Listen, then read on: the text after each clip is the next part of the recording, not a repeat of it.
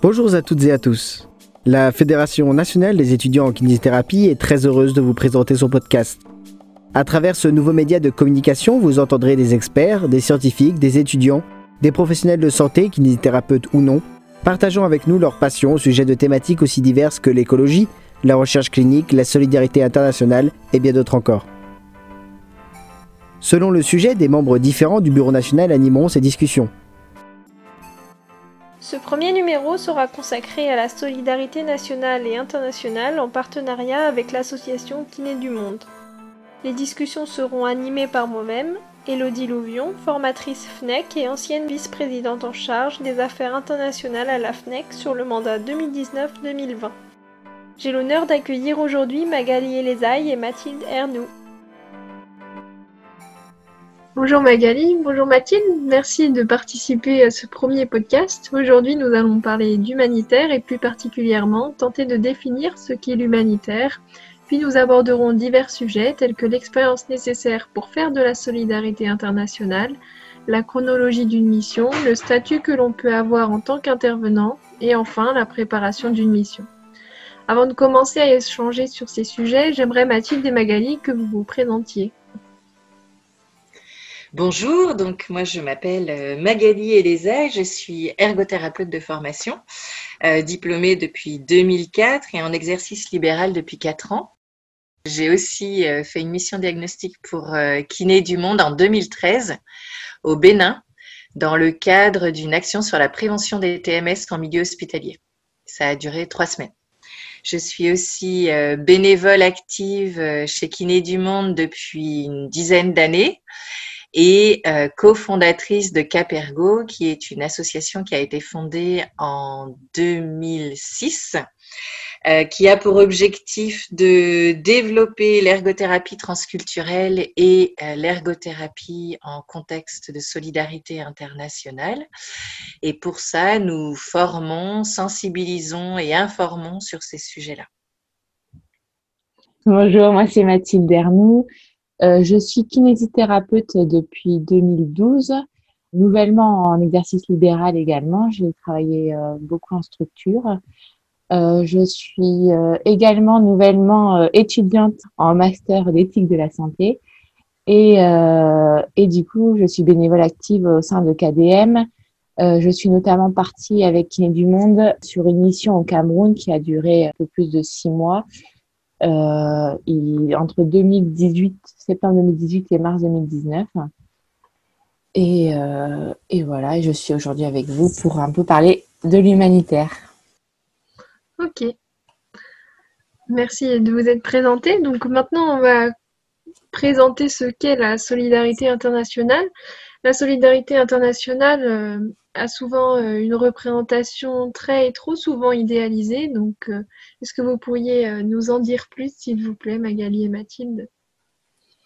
Oui, en fait, souvent quand les personnes intéressées pour partir en mission humanitaire avec Kiné du Monde viennent vers nous, ils ont quand même une représentation qui est idéalisée sur ce que eux vont apporter et pas forcément sur un échange qui va exister.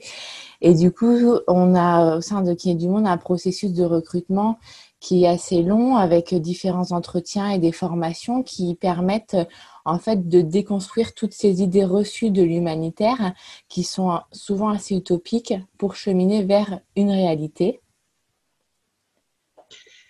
Ce, ce, processus est aussi important parce que ça permet de se questionner sur ses propres motivations et son souhait d'engagement et ce que signifie euh, le mot engagement qui va être différent pour chacun et apporter des outils concrets pour pouvoir avoir une vision plus réaliste de ce que c'est que la solidarité internationale aide à préparer l'action qui va suivre et de pouvoir euh, agir de manière appropriée dans un contexte défini. Du coup, euh, Magali a utilisé le terme de solidarité internationale. C'est vrai qu'aujourd'hui, on utilise de moins en moins le terme d'humanitaire. C'est un terme qui a évolué et voilà, qui part d'une connotation, euh, enfin l'humanitaire qui a quand même beaucoup de connotations euh, utopistes, qui vient vers vraiment quelque chose qui est plus sur le partage et sur l'échange. Donc c'est vrai que voilà, ce terme a évolué vers le terme solidarité internationale qu'on utilisera plus régulièrement de nos jours. Et du coup, on utilise aussi davantage le mot action de solidarité internationale plus que mission, qui est euh, très lourd au niveau connotation aussi. Et du coup, qu'est-ce qu'on fait dans une action de solidarité internationale, notamment en santé? Il y a déjà deux domaines d'intervention qui sont très différents dans lesquels les objectifs sont également très différents. Il y a l'urgence et le développement. Euh, en urgence, il s'agit de, comme le terme l'indique, de répondre euh, rapidement, de manière efficace, puisqu'il s'agit d'une urgence. Euh, typiquement, ça va être suite à des catastrophes naturelles ou dans des zones de conflit. Et dans ces cas-là, il s'agit d'apporter une réponse en termes de moyens humains parce qu'on manque de moyens humains. Du coup, on va, en fait, on va apporter des soins directs aux patients. Les bénéficiaires, ça, seront les patients directement. Le deuxième grand domaine d'intervention, ça va être le développement. Oui, du coup, le développement, euh, on va répondre plutôt à une demande de moyens complémentaires en fait, euh, il y a les professionnels euh, sur place, mais ils vont avoir besoin euh, d'une formation complémentaire. On va aussi intervenir sur des actions de sensibilisation auprès de la population et aussi des personnels de santé par rapport à différentes pathologies ou, par rapport au handicap. Et on va aussi pouvoir accompagner les structures à mettre en place des espaces de rééducation. Là, dans ce cas-là, euh, les bénéficiaires indirects restent toujours les patients. On a toujours euh, les patients en, ligne de mire. Par contre, les actions, elles sont euh, vraiment tournées vers les professionnels de la santé et les communautés qui deviennent en fait les bénéficiaires directs de l'action. Ok, et du coup, comment est-ce que Kiné du Monde s'inscrit dans cette définition de solidarité internationale et d'action de solidarité internationale? Kiné du Monde va être une association qui intervient exclusivement dans un contexte de développement lorsqu'il s'agit de solidarité internationale, puisqu'il y a aussi des actions de solidarité nationale. C'est une association qui regroupe des professionnels de santé et pas uniquement des kinés. Le terme kiné du monde euh, vient de l'origine, la création de l'association, où c'était des kinés qui l'ont mis en place. Aujourd'hui, c'est une association de professionnels de santé euh, qui regroupe différentes euh, professions. L'objectif principal est de permettre et d'améliorer l'accès aux soins de rééducation de la personne en situation de vulnérabilité et ou d'exclusion. Les actions sont, euh, comme on le disait tout à l'heure pour expliquer le contexte de développement en solidarité euh, internationale, ça va être des actions principalement auprès des professionnels de santé déjà sur place, mais aussi euh, un soutien aux structures, un soutien organisationnel aux structures, comme euh, la mise en place d'un service de rééducation, comme euh, favoriser la mise en place d'un réseau entre les structures existantes. Et ça peut être aussi la sensibilisation auprès des populations sur une thématique particulière. Une petite particularité du coup au, sein de Qui est du Monde, euh, enfin, d'ailleurs, euh, pas tant en particularité puisque c'est partagé par d'autres associations. Euh, depuis quelques années, il y a la mise en place également de réseaux de soins en France. Donc là, on est sur de la solidarité nationale. Donc évidemment, on n'abordera pas forcément ces réseaux aujourd'hui, mais voilà, il faut savoir qu'il y a aussi des actions en France qui sont menées. Maintenant, nous allons parler de l'expérience nécessaire, euh, aussi bien personnelle que professionnelle, pour pouvoir agir euh, dans une action de solidarité internationale. Est-ce que vous pourriez euh, nous en dire plus, Mathilde et Magali? Alors, au sein de Kiné du Monde, et c'est pareil dans la plupart des associations humanitaires, on cherche des professionnels qualifiés avec une formation initiale et souvent des formations complémentaires, mais ce n'est pas toujours le cas. Pour Kiné du Monde, ça va être des professionnels de la rééducation qui ont au moins deux ans d'expérience, parce que comme nous l'avons dit tout à l'heure, ce sont des actions qui s'inscrivent dans le cadre de développement et du coup, il faut avoir déjà un peu d'expérience de terrain euh, dans son propre pays pour pouvoir transmettre, former sur ce sujet-là. Donc, il faut déjà avoir digéré ces connaissances de cours et, les avoir mises en pratique. Euh, comme il s'agit aussi de conseils aux structures, euh, il faut quand même un petit peu d'expérience.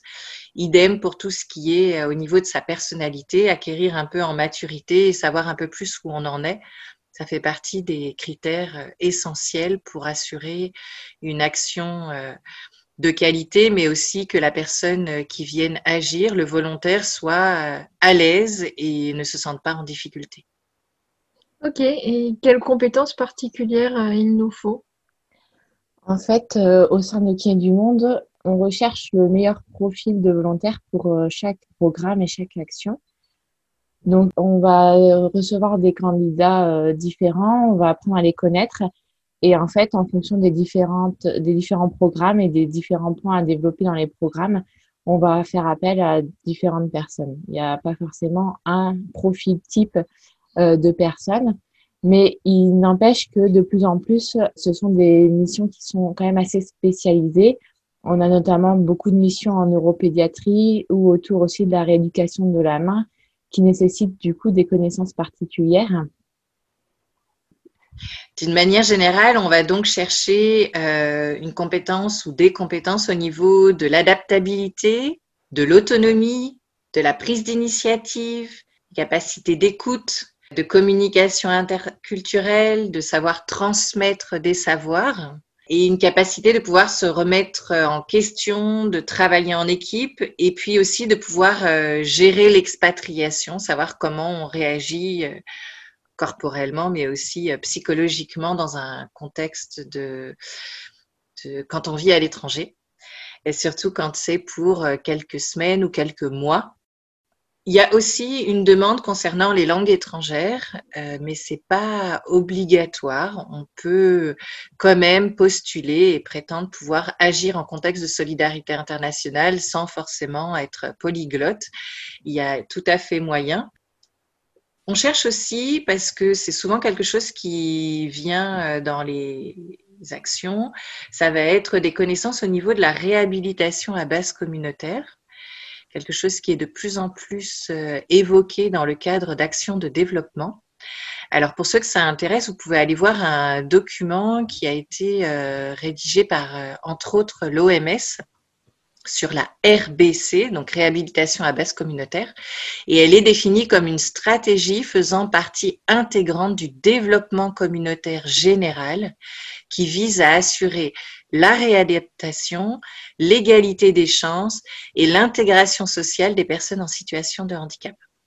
Euh, au niveau euh, vraiment d'une action de solidarité, ce qu'on va demander à la personne qui vient agir, ça va être euh, entre autres de former les agents RBC, donc les personnes qui vont être au contact de la population, qui vont s'assurer de faire la sensibilisation, mais aussi le diagnostic précoce, qui vont aussi encourager euh, les personnes qui viennent consulter à aller vers tel ou tel centre de soins, donc les orienter. Et euh, voilà, ça, se décline en plein d'actions différentes, mais en quelques mots, euh, voici de quoi il s'agit. Ok, merci de nous avoir partagé l'expérience nécessaire pour euh, agir dans une action de solidarité. Est-ce que vous pourriez maintenant m'expliquer un petit peu comment se déroule une action de solidarité internationale? Alors, au sein de Qui du Monde, euh, la demande émane toujours d'une structure locale. C'est-à-dire que ce n'est pas Qui du Monde qui propose un partenariat, c'est toujours une structure locale, donc un hôpital, une structure médico-sociale, une école, qui une association qui euh, va euh, contacter Kiné du Monde en expliquant un petit peu leurs besoins, leurs demandes. Donc, il va y avoir une première évaluation qui va être réalisée à distance en échangeant avec le partenaire. Puis si on voit que euh, les, les besoins et les demandes euh, du coup du partenaire répondent en fait euh, aux objectifs de Kiné du Monde, on va mettre en place une mission diagnostique. Donc ce sont souvent deux personnes qui partent 10-15 jours rencontrer du coup le partenaire sur place et qui vont évaluer les besoins sur place. Donc parfois, en fait, euh, lors de cette mission diagnostique, on s'aperçoit qu'il y a des besoins euh, qui n'étaient pas forcément exprimés par le partenaire en premier lieu. Donc on va pouvoir vraiment euh, vraiment évaluer tous, tous les besoins réels et exprimés lors de cette mission.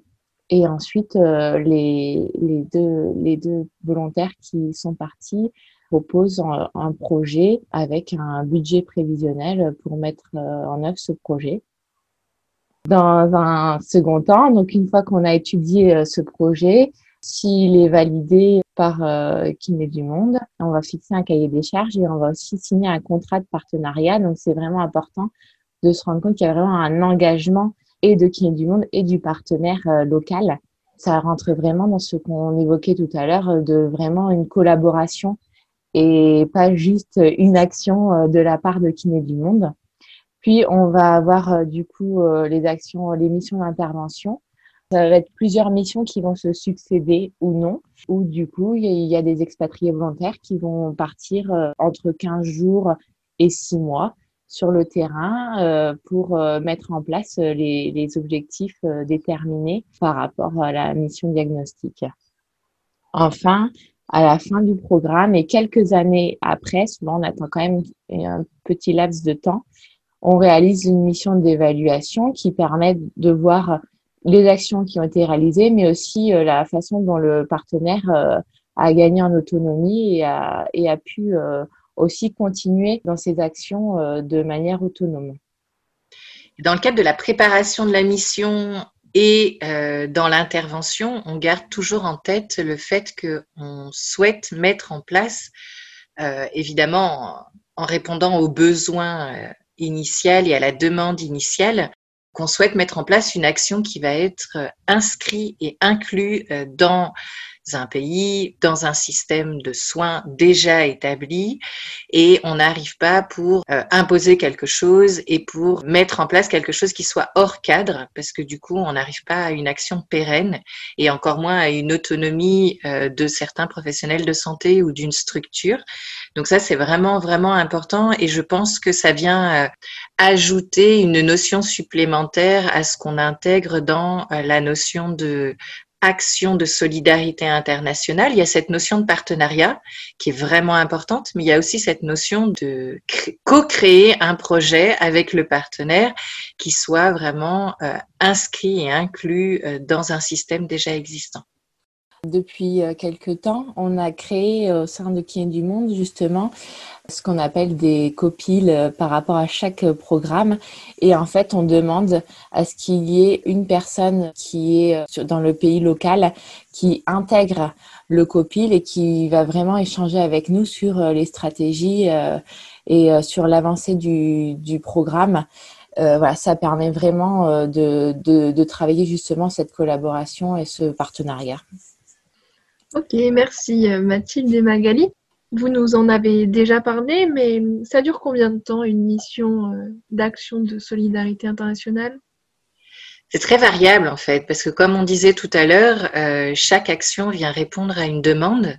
Et donc en fonction de la demande, il y aura un temps défini qui sera peut-être pas le même que celui d'une autre action de solidarité. Il va y avoir aussi euh, des professionnels qui vont être mobilisés qui seront différents et on essaye toujours d'adapter au mieux à la demande. Traditionnellement, chez Kiné du Monde, c'était une mission, un programme global qui durait trois ans, pendant lequel il y avait des missions ou des actions qui duraient six mois. Et pendant ces six mois, c'était un seul et même volontaire qui assurait les différentes actions et qui répondait à son cahier des charges. De plus en plus, la demande va être quelque chose, comme disait Mathilde tout à l'heure, euh, de très spécifique, de très technique. Et du coup, il n'y a pas forcément besoin de rester six mois pour former sur une thématique.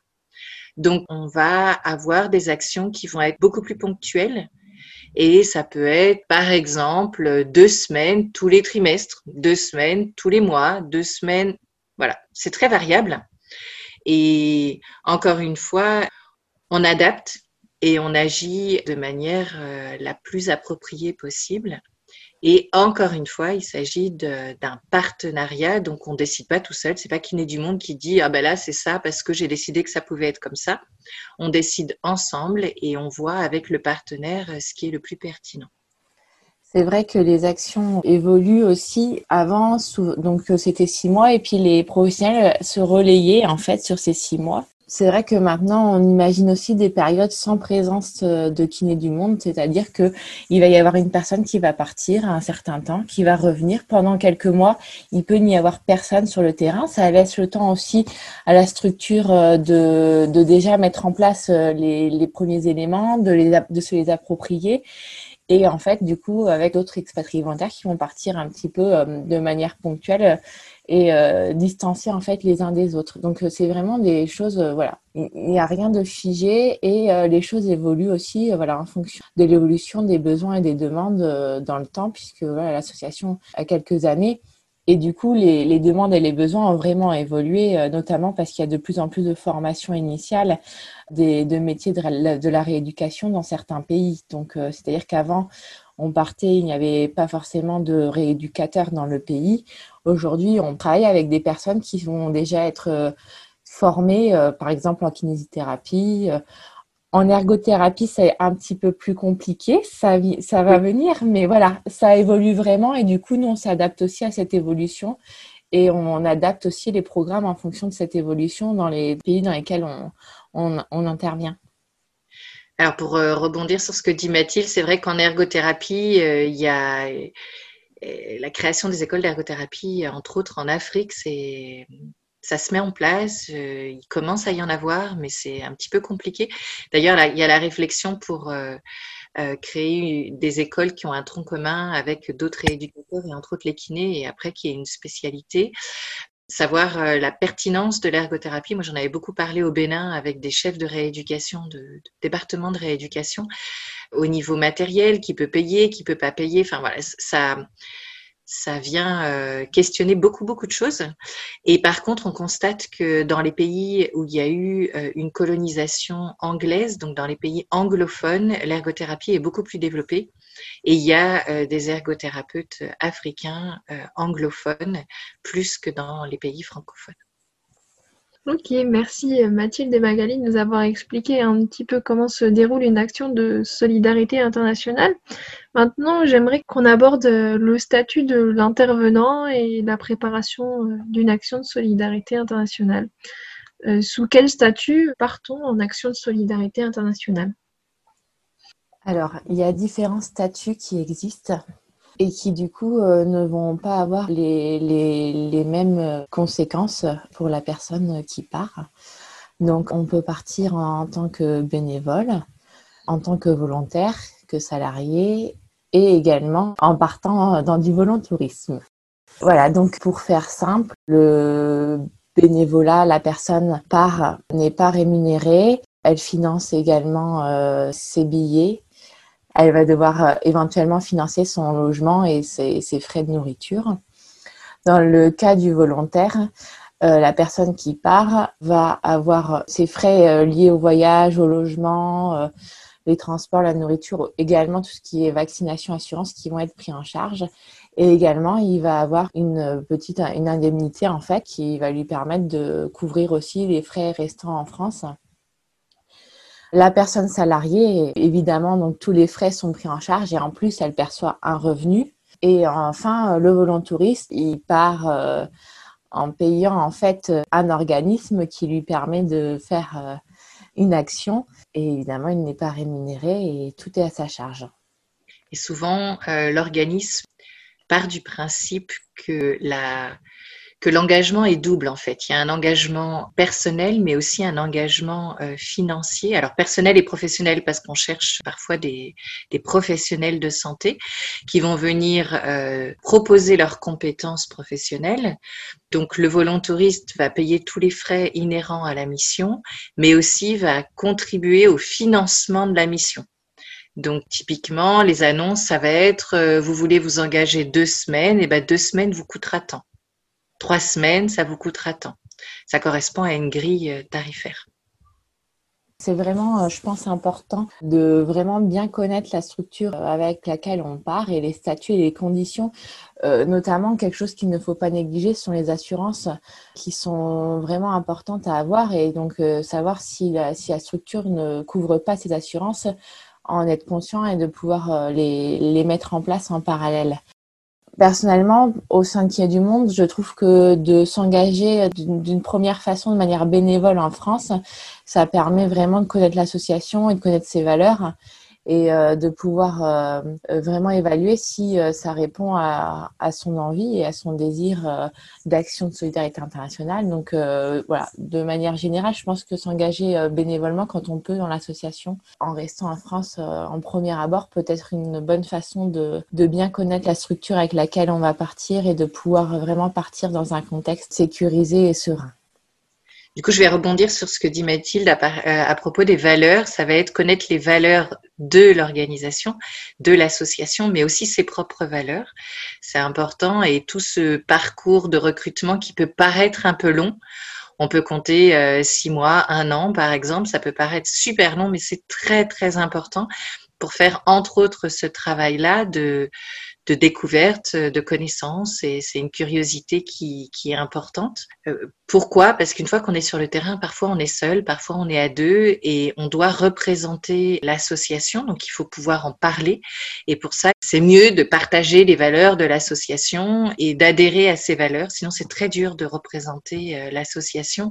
Et si pendant six mois on doit dire je travaille pour tel asso, mais euh, j'aime pas trop, c'est au bout d'un moment psychologiquement on tient pas le coup. Donc c'est vraiment important.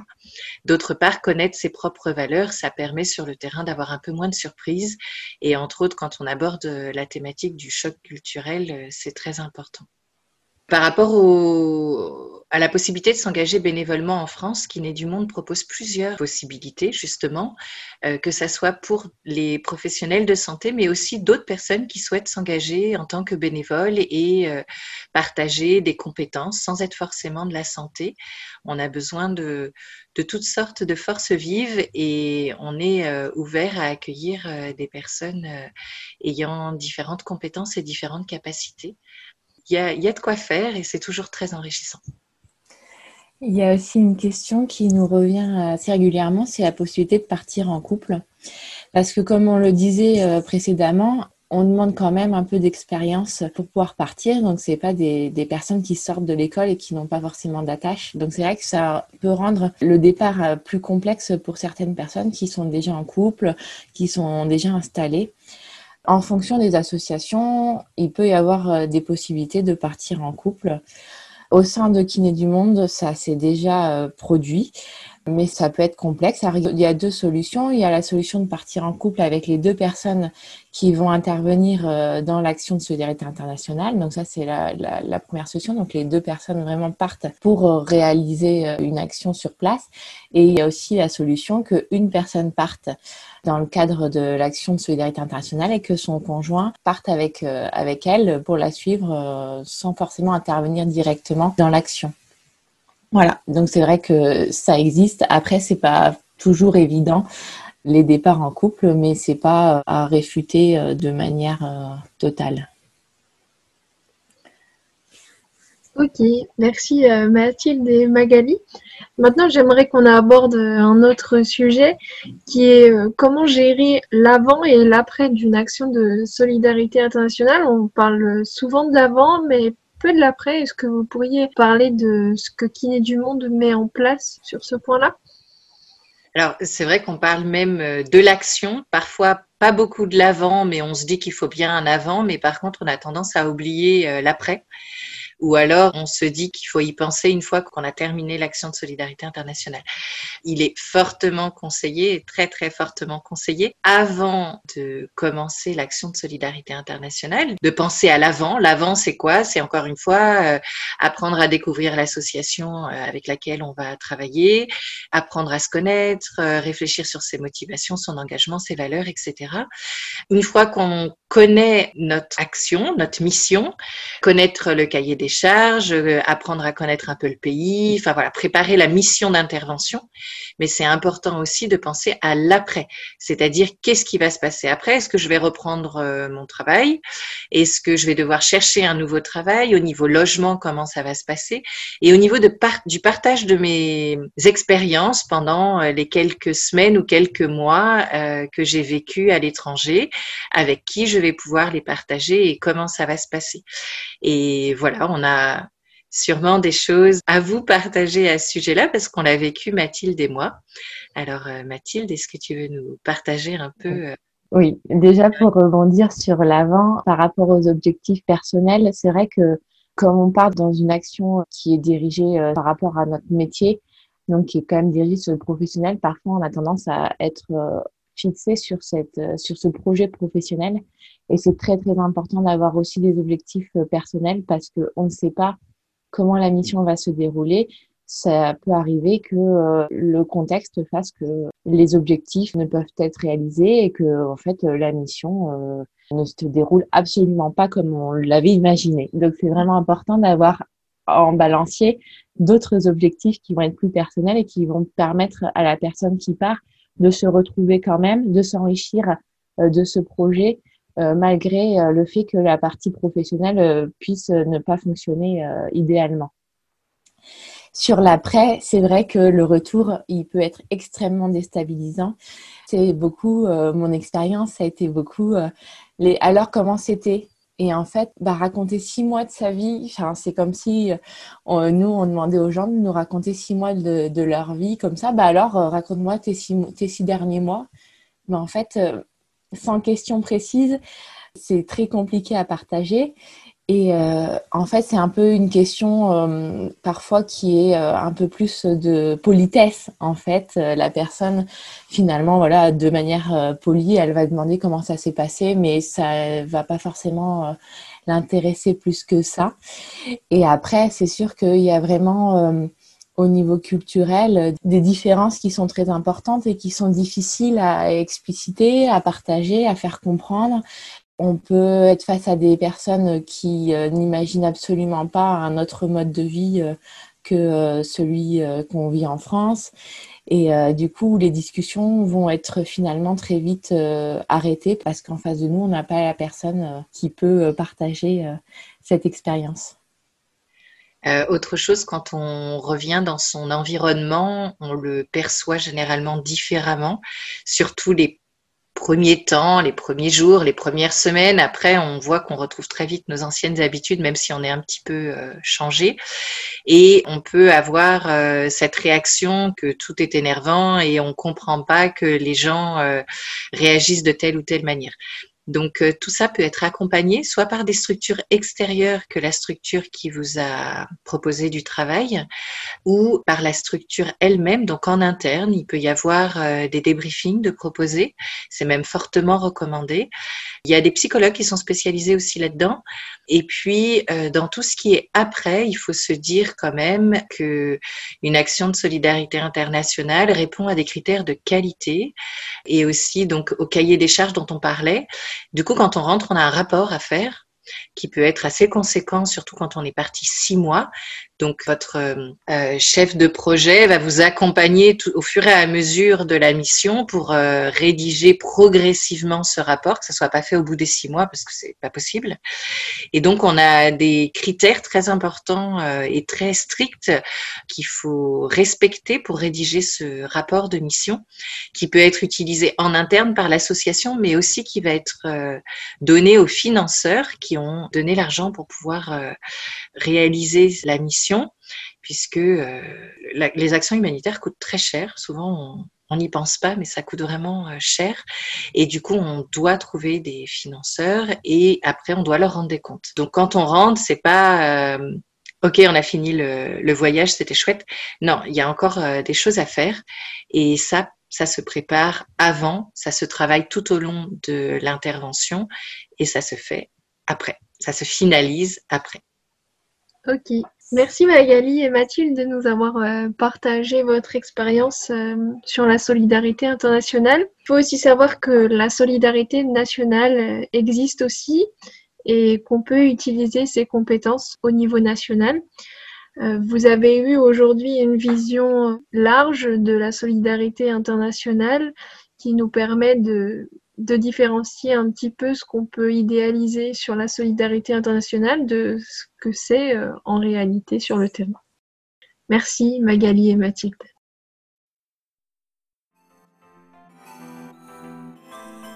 Merci d'avoir écouté ce FNEC Podcast.